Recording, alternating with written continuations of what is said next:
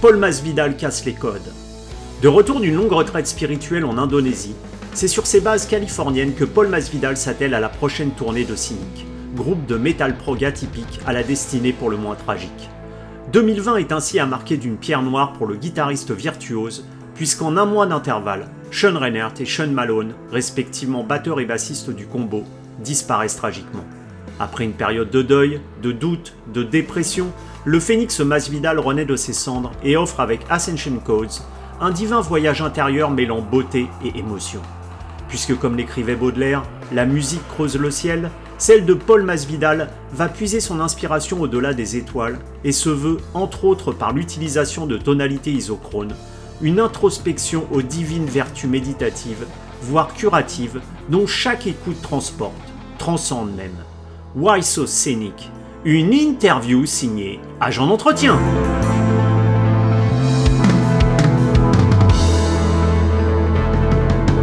Paul Masvidal, hello.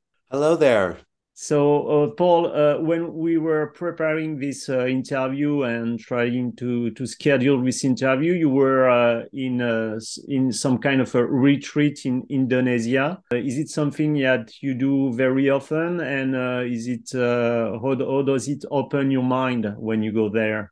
Well, this wasn't a, a, a typical meditation retreat where I go just to be in solitude with myself. I was actually facilitating a retreat that my friend Jake Kobrin put together, and it was on creativity and magic. And he asked me to come um, teach. So I I was there as a teacher um, with 18 students, all artists actually, mostly visual artists. And uh, I was doing morning meditations with the group and also doing workshops on creativity. Um, so it wasn't like a retreat for me uh, in mm. a traditional sense. It was me coming as a teacher. It was fantastic, and I absolutely loved Bali and um, had an incredible experience. It was really one to remember. I, I will be back. Bali is a really special place.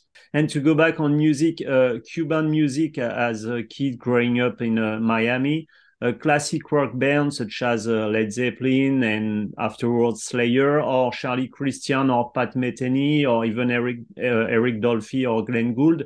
Is it this combination of all these influences that created your own and so specific musical language?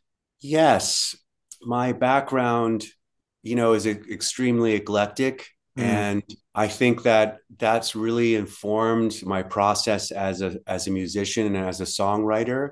And I think when I, although I got into classical music at a young age, once I started really expanding my ears with jazz, especially, I feel like all of that merged with the heavier music I was also interested in, with extreme metal and um, kind of combined with the fusion and jazz influences, it kind of merged into this weird concoction and alchemy that became the sound of cynic. And mm. this was true for all of us you know at that time. As a band we were all actively listening and participating in very kind of you know very eclectic forms of music. We didn't have one genre that we were specifically into. We kind of were listening to everything. So i think the the chromatic sensibilities of jazz and the harmonic content of like of classical music in terms of like the songwriting you know the way that the melody kind of takes you on a journey. And the same way that jazz does as well became kind of the foundation of what informed a lot of Cynic's music. And we'll be talking afterwards about your last uh, Cynic album, which is amazing, Ascension, Ascension Code. But after Cynic's last release, uh, Kindly Bend to Free Earth in um, 2014, you went uh, solo for a little while after that with three acoustics uh, albums release uh, title uh, which were mythical, mythical uh, human and vessel was it some kind of uh, catharsis after what was at first grieving into friendship with that news that Cynic was broken up? Yes, yes, it was. Um, I didn't really understand fully what I was doing at the time, other than just trying to be in a process, a creative process. And I, you know, had been kind of had this experience of my lifelong friend um, suddenly turning things in a direction that I didn't anticipate, kind of a archetypal classic betrayal in a sense. And um, so it felt very surreal and disorienting. And I think the first process for me was to go back into the music to kind of find forge my identity in a sense who am i without this person because i forged my entire musical identity around sean reinert we we kind of found each other together as musicians you know although we had started before we met we really merged into one organism over the years so suddenly that was split and i was grappling to uh, figure out who i was without that mirror in a mm-hmm. sense. And so I went back to almost like what felt like my childhood, which was very just simple heart songs, you know, kind of my roots of being in a household where my mother was playing, you know, Beatles and Neil Young and Simon and Garfunkel and these songs from the 60s and 70s that I heard as part of my childhood. And I always, it was the seed that planted for me as a songwriter. So I think I was trying to kind of come back in a sense to the childhood Paul that was pure and innocent and didn't have this drummer that was constantly identifying with as my identity as a musician in the world. So I, you know, although there was a couple songs with drums and I had a drummer play on them, very talented drummer from Montreal. It was more of a about really just kind of no drums, you know, and 90% of the music was drum free. And Malone actually played bass on a couple songs.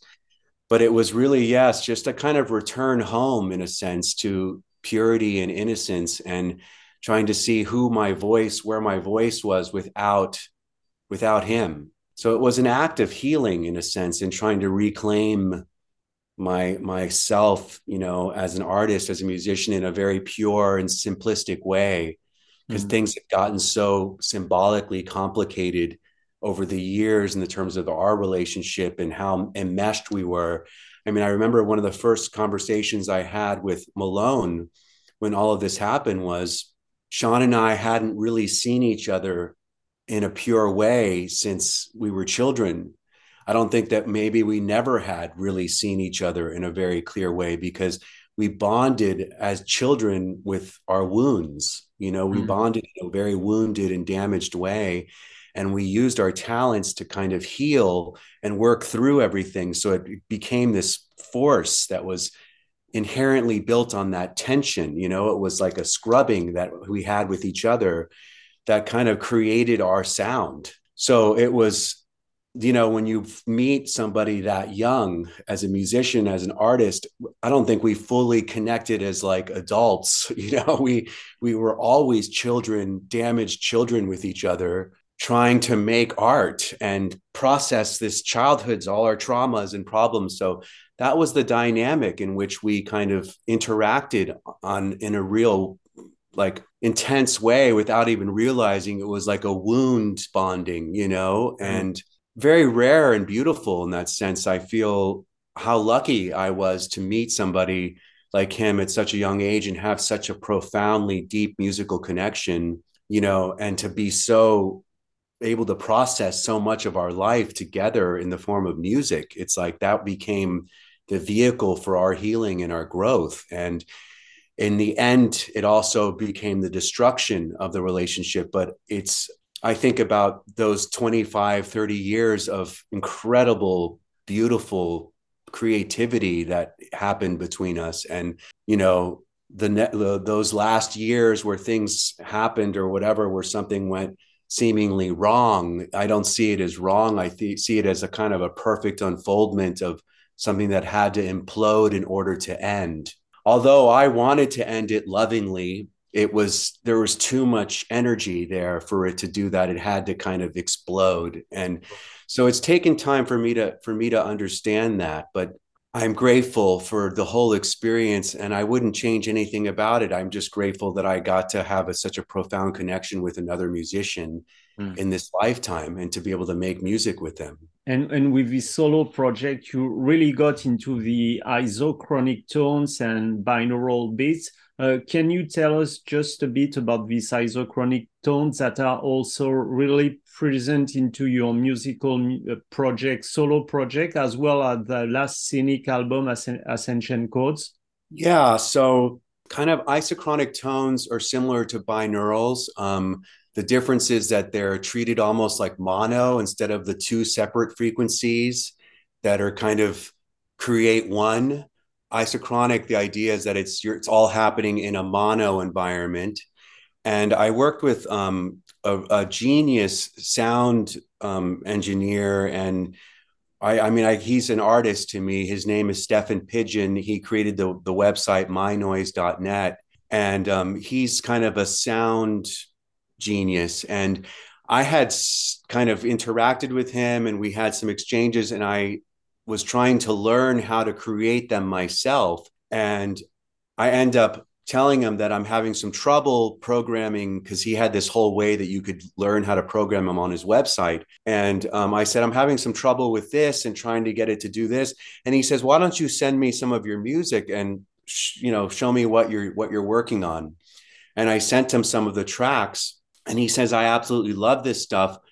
I'd be happy to do this for you, which was like a real relief for me in a sense because I got now to collaborate with somebody who I deeply respected and was a master of doing this kind of stuff. So he went in and kind of created these custom isochronic tones for each song. And the idea is that they're basically like, you know, they're tone baths. They're kind of like, you know, how we have sound baths in the mm. world, like people go and do the crystal sound bowl healing. And I mean, I'm deep into that stuff. This is the same idea. It's, it's using sound vibrations to produce a biochemical reaction in the body and it's really ultimately an experiment in self hypnosis and brain entrainment. So I don't know if you ended up getting the vinyl for Mythical Human Vessel, but in each of the albums in the um, sleeve, I mm-hmm. had a full explanation of how to use the tone bath, you know, like an isochronic tone bath, and there's instructions. And basically, the idea is that you didn't have to use headphones. You can just like have it as a subtle thing in the background while you're doing something else in your day for example reading whatever you're whatever you're looking to do um, you know and it's to increase serotonin to alleviate depression to reduce stress um, improve focus um, it's uh, to you know help you sleep more restfully and you can use it while you're working while you're traveling while you're studying and they were each each bath for each album was exactly the length of the album. So like side A was the five songs and side B of the vinyl was a, a 20 minute bath. It was all of the songs combined into a 20 minute track.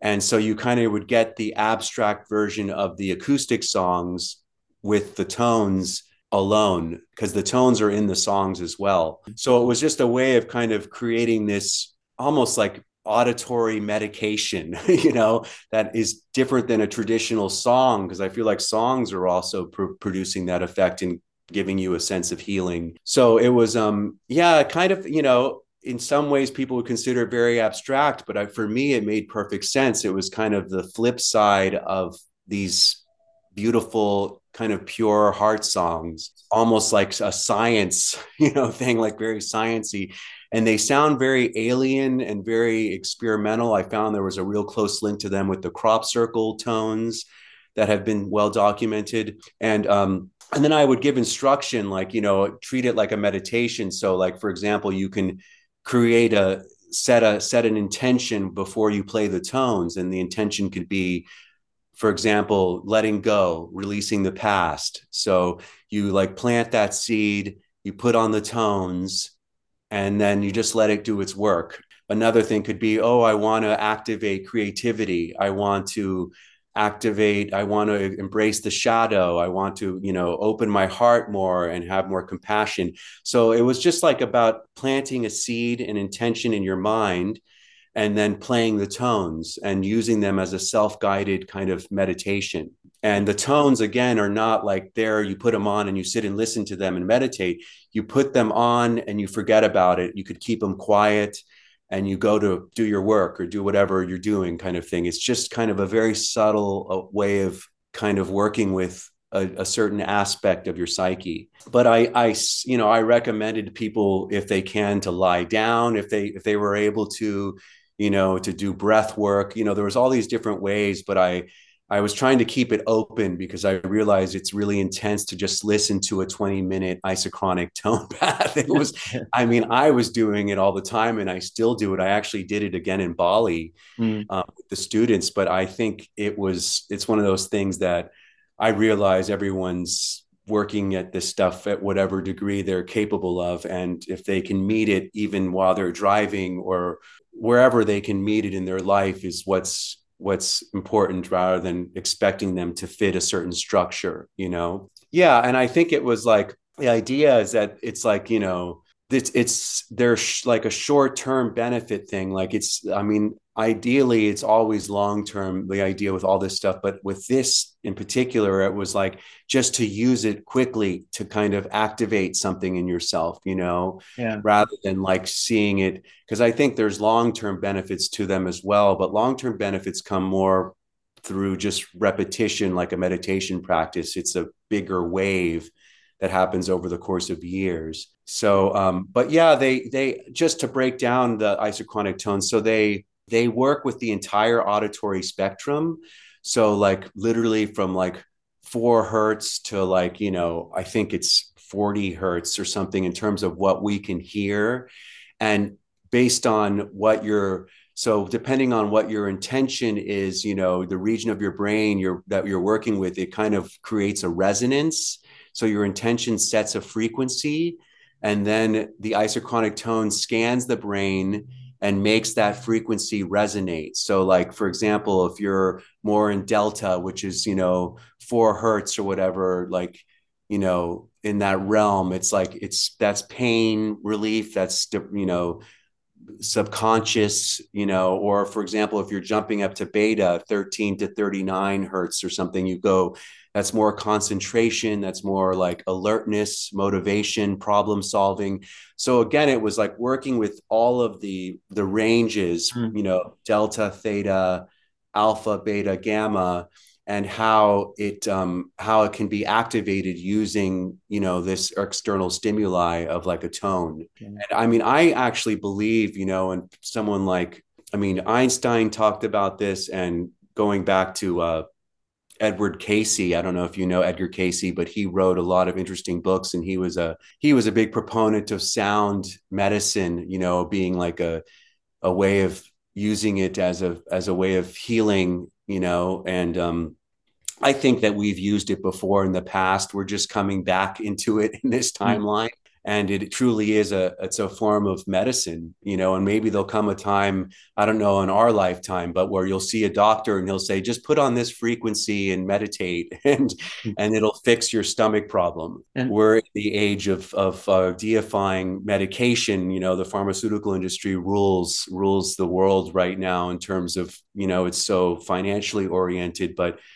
there maybe will come to a time where it won't be so driven by by that model and it'll be driven by more of a benevolent, benevolent act like here just at your disposal the medication is already within you just just put on this frequency and you know you'll fix this disease process um, mm. yeah i mean ultimately it's about trying to activate the inner healer and realizing that we all you know it's up to us to to to heal our lives and mm our experience and it's not based on the outer it's more of an inner thing inner. right? So, and off the record uh, before the interview paul we were talking about uh, martina hoffmann i'm supposed to interview in february the artist who did the amazing cover of uh, ascension codes your last album. And she was telling me at the phone that she knew you uh, since you were a kid uh, at least a teenager with long hair and uh, I, I, saw a very moving interview on YouTube of you with uh, Martina, where you were talking about um,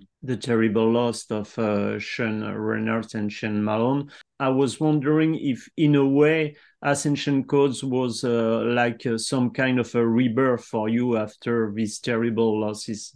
Yes, absolutely. Uh, the album for me was a, a cathartic journey because I had been, so I was already grieving the loss of Sean as this friend, as this person in my life. I had been grieving that for years. And Malone and I went through that together. We were both grieving the loss of our friend Sean Reinert. And but we were decided to forge ahead, to continue. And so we had started after years of that process of not only grieving the loss of that relationship, but also the the loss of um, you know, we had a lot of behind the scenes business stuff that was really complicated that had to get resolved and so it took years and it was exhausting on multiple levels. And we just kind of met it where we could and kept going. And eventually I got back into thinking about a new record. I didn't made the acoustic stuff because also this was another component to the acoustic albums is Malone, who was actively involved in working on a new cynic record with me, had to, he basically left his profession as a professor, uh, you know, music professor, and went back to Florida to take care of his mother who was ill. And at that point, I knew that it was going to take more time. So I went and made the acoustic things while he was doing this, you know, spending this time caretaking his mother through her end of life journey. And then he finally kind of comes out of that. He, he loses his mother, you know, says goodbye to her. It was a beautiful powerful journey for him actually and then he comes to california and moves in with me and we decide okay now we're going to finish this album now we're going to finish this work and yeah we we went into it with a lot of things right? And then january comes of 2020 and sean reiner dies. And it was really disorienting for for Malone and I, as much as I accept everything as it is and was meeting it as directly as possible, I think it was complicated grief for us because we hadn't resolved anything with Sean. We had this incredible relationship with him all these years, and then suddenly he dies with it unresolved. And so it created this weird thing that was, you know, we were working with in, in our minds ah, so we we kind of forged on, but had that layer that was underneath that we were working with that was really creating a lot of inherent tension, I think, in the record, actually, trying to figure out what we were doing, what we were saying, and who the band was, all these layers. And then, you know, I saw, and then the events of 2020 take place, the global events. This was around March and where everything starts shutting down. And Sean Malone himself starts to shut down. And I I saw what was happening, but I didn't know the degree at which he was shutting down because I didn't realize how far he was going with this. And because I've seen Malone throughout the years shut down, you know, kind of check out and retreat inward when he was overwhelmed or withdrawing from something you know he was he was incredibly intelligent highly sensitive human who was responding to things in the way that he knew how. And i i was really um i just figured he was absorbing collectively what was going on in the world which we all were. Everyone especially artists and empaths were we were trying to navigate an incredibly complex environment because there was so much going on as you know right? In march of 2020 it was a really a big it was incredibly strange surreal like situation mm. collectively. And um, so i was trying to kind of navigate that space and but suddenly i started to see him somewhat withdraw. And then you know within a month or two he's gone you know like i i lose him and and I'm not saying he had taken his own life, but he disappears, and things went silent for a while, and um, like where he cut off everybody, and it was a really challenging environment because I was back in Ascension Codes trying to get this record finished and moving through it, you know, in the wake of losing Reinert, and now Malone's gone, and I thought, oh my God, am like uh, what's happening? Like the whole thing is do you know what i mean? Like i didn't understand what was happening in the space and i was just trying to kind of move forward again in the face of this like meet it and not try and argue with what was happening. So i just kept in my process creatively and i think what happened as a result of that is this record became incredibly layered and dense because I was processing so much that it kind of became this identity of the record became this like multifaceted kind of inner landscape of what was going on internally. And it's um it really became informed by by all that stuff that was happening internally. And then of course you know we lose Sean Malone you know, find out that he he's taken his own life in December. And at that point, I was literally like going through my own another level of grief where because there were these months where I had lost Sean like physically and mentally he was just disappeared and cut everybody off and there was nowhere to find him and then there's this now he's really really physically gone. So like two levels of grief there. I had those with reiner but now i'm having this with malone. And what happens when for me at least having lost both of them in the in like bookends to this year of 2020 was i found myself wondering whether i'm supposed to continue existing. It literally dis it was so disorienting for me that I wondered if I'm supposed to stay alive. It challenged my very own like existence where I wasn't sure if it was my turn to take my own life or if it was my turn or if I was going to go get hit by a truck when I walked outside. Like I, I wasn't, I literally was in this state of, is this how this ends? Is this how this story ends? You know, like is it my turn? Is this the end of Cynic? You know, um, really disorienting. And I'm amazed that I even had those thoughts. You know, that's that's the part that is so fascinating. Um, are you there? Yeah, I'm here. Okay. Uh, so yeah, so I I went through a whole process of basically questioning my very own existence so I'm just trying to give you background on what was informing this process of ascension codes. Like it was all all of that mm. just kind of gathered together. Yeah. Yeah, all of that at work. And mm-hmm. meanwhile, I'm, you know, every the world is shut down, like lockdown. We're in our homes. I'm trying to finish this record and like I I didn't know if I could finish. And I remember, you know, the president of Season of Mist saying, What do you mean you have to finish? And I said, What do you mean I have to finish? You are you kidding me? Do you know what I mean? Like, you can't tell me I have to finish. This is over. So I went through a whole period of of like thinking it was done and shutting down and and like stopping and then questioning what where I was with the process. And then, you know, I found some actually I'll tell you what happened. I I went and did an ayahuasca ceremony.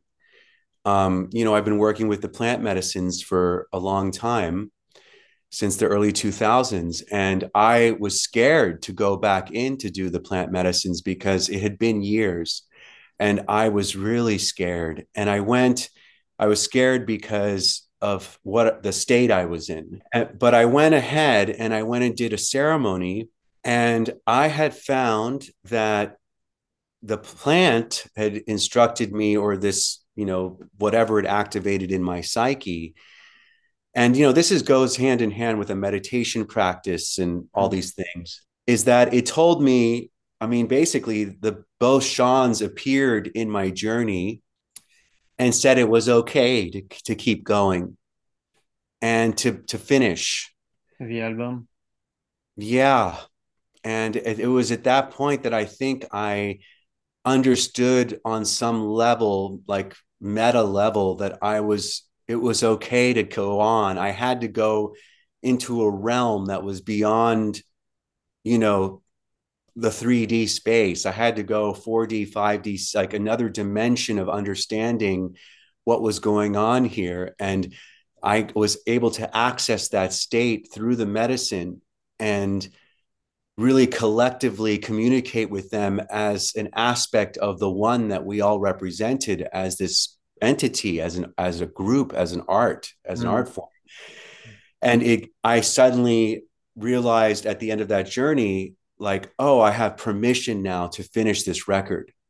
And it was extremely cathartic for me because i wasn't sure you know where i what i was going to do.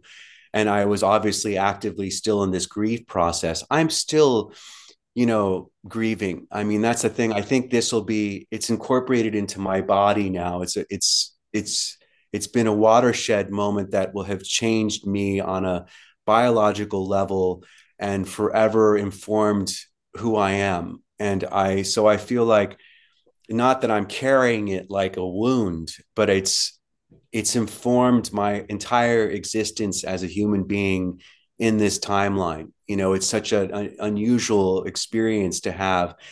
I mean not to mention just to, to let you know 2020 those two events happened and then january of 2020 21 you know again not to get too caught up in timelines but i turned 50 it was like this whole arc happens and then right at the end of it 50 years old. Did the record help you to release uh, all the emotion that you had inside? Because it seems that your albums are more than just music. It seems like uh, an inward travel. Like, uh, is, is it how you imagine this album? Yeah, at the end of the journey and when the album was mixed and finished and everything, I think it achieved what it was trying to do, at least what it set out to do, which was to just document and capture a process and i you know always feel like with every record especially cynics records where i don't really feel like i'm driving it it's driving me you know it gets to the point where it's no longer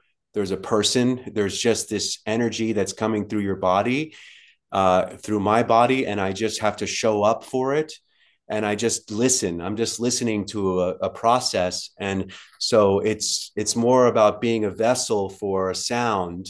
And cynic is a very specific frequency that once you tune into the radio and the antenna, you know the that signal. It's just kind of it comes through, and and I it's so in part of my biology, cynic's frequency that I just once I got that finely tuned, there it was and, you know, you mentioned, I think, in your question about, you know, the ethereal kind of density of the record. And I will say that the record actually, as a musician, is more challenging than any previous Cynic record. It's more complex and more difficult to play as a guitar player. It's actually a very hard Cynic album, a very challenging Cynic album on multiple levels, right? I mean, all the density, all the layers, but also as musicians, as players, it's and I I'm grateful for that because I think the goal of Cynic was always to set out to write something new, to keep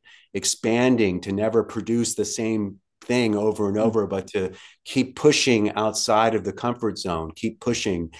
And that record, I think now realizing and starting to get back into playing this stuff for these upcoming shows, I feel like it achieved that. It, it achieved something where it it pushes beyond into another place that Cynic has, hasn't gone to before. Yeah, exactly. That's what you're saying. To me, Ascension Codes has a significant uh, different approach in sound and almost so etherical, as you were saying. And as it is an album full of emotion, I, I get that uh, less technically, uh, as we can say, aggressive approach was needed for this special Ascension Code. Yeah, and it's interesting. It's it's a different kind of technique. Just because the aggression isn't there in the in the way that we recognize it, that it, what happens is in the subtlety and all of those other aspects it becomes that's even more challenging to produce than because you know aggression or anger although almost more of an, a feminine archetype it's like it has this you know it has a it's easier in, in the traditional metal way to kind of produce that right? But I, I think when you get into the subtle layers of aggression and tension in music and more dynamic display of it which has always been the case with cynic but in particular with ascension codes it's it's way more difficult to execute that i feel in a way that feels genuine you know it feels mm. like to really play that stuff uh, is a lot more to me of a precise and delicate art form because it requires a lot more subtlety and Ascension Code has no bass player, and this role has, was switched to a synthesizer, which, by the way, really sounds like an, an amazing bass player if you hadn't mentioned it on the record. And was this uh, to experiment a new sound, or was it all, also because you didn't want to feel as you were completely replacing Sean Malone for this album? Yeah, um, it was it was basically, I mean, I will say with your first part of your statement is that I was very careful to release the information that it, it, it was a, a, you know a, a Moog synth keyboardist playing because before people heard the music because I knew that there would be judgments around that and I thought let them hear the music first and then you tell them what that is. Because if you don't know and you just listen to it as bass, it just sounds like really killer bass. you know, it sounds like ripping bass lines, and you don't, you can't right. put together. It's not obviously, you know, an analog synth playing bass notes. It's actually, it just sounds like really interesting, beautiful bass lines. So yes, that was uh, one of those parts that I was, you know, had to kind of navigate carefully because in my mind, Malone is irreplaceable in a sense. He he's the highest degree of bass player. I put Malone at the same level as a Jaco Pastorius or any of the greats. Gary Willis Malone was right there at, at that level, highest degree, highest skill, highest knowledge, uh, harmonic, melodic voice, rhythmic sensibility, groove. Like he had everything. So to play with somebody like that you get spoiled, you know, because I'm so used to giving Malone a musical idea and he hand back five different approaches to this one riff mm. and each one was completely different.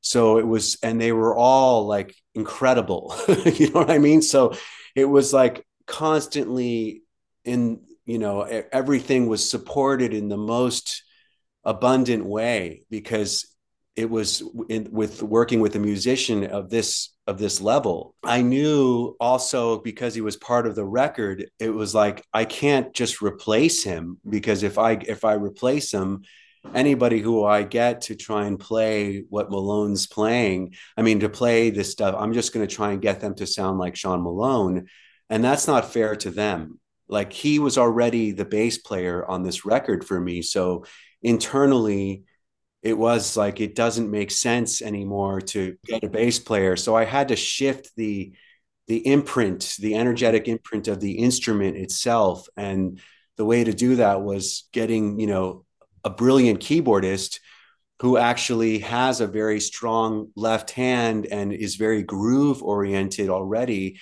So as a keyboardist like his bass his his left hand is like extremely sophisticated. And has a jazz background and the harmonic like the Dave Mackay not only has the j- jazz background and but you know he was for 10 years he worked as you know the keyboardist for Art Garfunkel you know playing piano on tour with him. So he has like the the the melodic and harmonic sense of songwriting.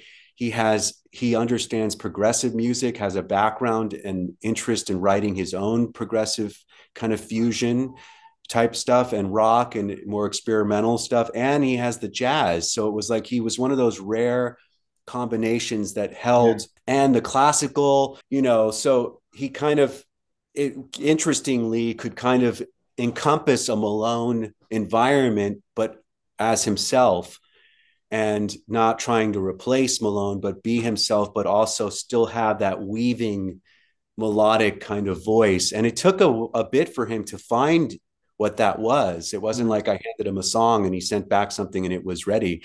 It took took a minute, you know, for him to kind of tune in his own personal frequency to be, oh, he had to listen to Malone really and be like, I understand what this guy does in the context of this music. So let me see if I can embody that as myself. And and he he really did. It was miraculous.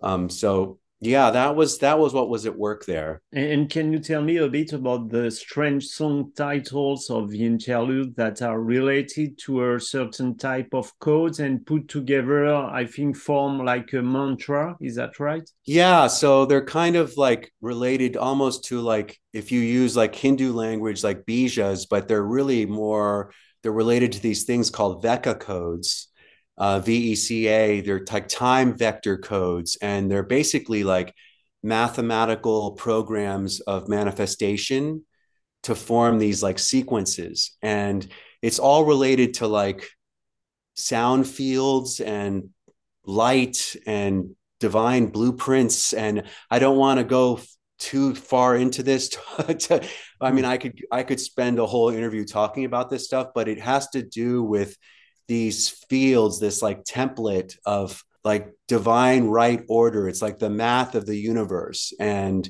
and so I was I took these these t- codes, which are muava, hasha, shar, da, aha, eka. And I took that that phrase and split it up into the separate tracks and then you know kind of did this little imprint with each one, it became like the framework for the entire album. It kind mm. of, and I remember thinking in the back of my mind while I was making the record, I need something to kind of connect all of the dots of these songs. And it just came. It was like suddenly, bam, it transmitted. And I, because I was, you know, uh, studying a lot of this stuff in esoteric types of readings and things I've been reading about, you know, it's like basically like these codes clear your your body. They clear your they call it your radial body.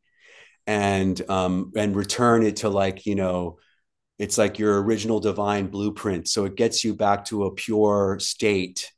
And in some ways you know one would like to think that ascending you know it's like you're trying to ascend. It's like this is a a way of so those are became the codes right to kind of accelerate the progress of our being as you know an entity in this classroom in this experience that we're trying to kind of keep raising our vibration to keep expanding to keep renter, entering these pure states these pure lands of awareness and being. And and it's um so it's a way of kind of purifying and raising vibration and doing it in the context of this music and and the work. Um but it's yeah i mean that's like a, the simplest way of trying to explain it. And and i know paul that uh, you're rehearsing uh, right now uh, in california on the new uh, mm-hmm. concert.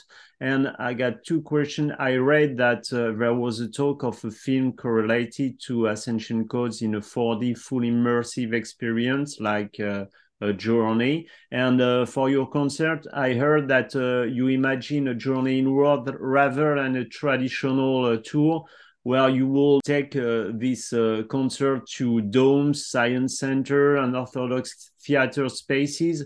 Is it uh, the idea that you have for this new Cynic tour? Um, so this tour coming up is you know because of the timing of it really and the events of of 2020 it's become uh, an anniversary of Cynic's first album, Focus, because it's the 30th anniversary. Okay, yeah. And also, it's a memorial um, for the two Seans. So I'm treating each show as a anniversary and memorial because we the fans we haven't had a space to properly grieve you know Mm. the the loss of them it kind of it was you know a, a couple posts by me a couple blogs stories picked up by websites but there hasn't been like a public space to process what's happened. And so i'm treating each show in a sense as a a space to hold space for the loss of these two brilliant musicians and honor their their legacy